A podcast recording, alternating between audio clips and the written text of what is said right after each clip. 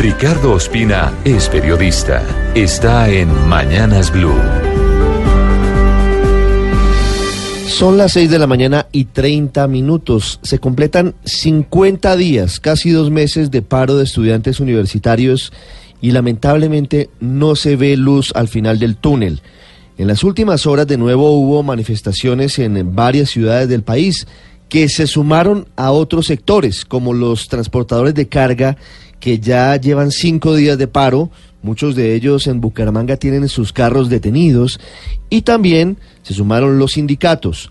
Pero el tema de fondo, sin duda, tiene que ver con la educación superior porque hay centenares de miles de jóvenes todavía con la incertidumbre de si terminan o no este semestre que tienen truncado hace ya cerca de dos meses.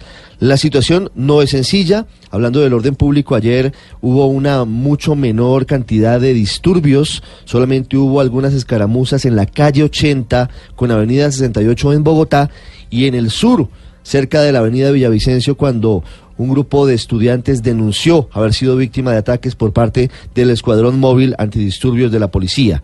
Pero hubo mayor entendimiento, hubo también desórdenes en Bucaramanga y en Medellín. Pero en el fondo el tema es que no hay un acuerdo. Hoy a las 8 de la mañana de nuevo habrá mesa de negociación en el Hotel La Fontana en Bogotá. El gobierno, el Ministerio de Educación, el Ministerio de Hacienda y los estudiantes. La última propuesta del gobierno ha sido un incremento paulatino en el presupuesto anual hasta 2023 del presupuesto para la educación. Para el año entrante, el IPC más 3,5%. Para el 2020, el IPC más 4 puntos. Y así paulatinamente hasta llegar hasta el IPC más 4.5. Eso le daría cerca de 36 mil millones de pesos anuales adicionales para cada universidad.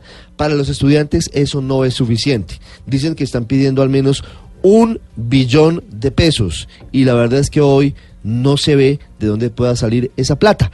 Mientras eso sucede, el 13 de diciembre, es decir, dentro de dos semanas, se prepara otra gran movilización que no sabemos si sea la última del año o si sea el punto en el que se defina si se cancelan o no semestres en algunas universidades.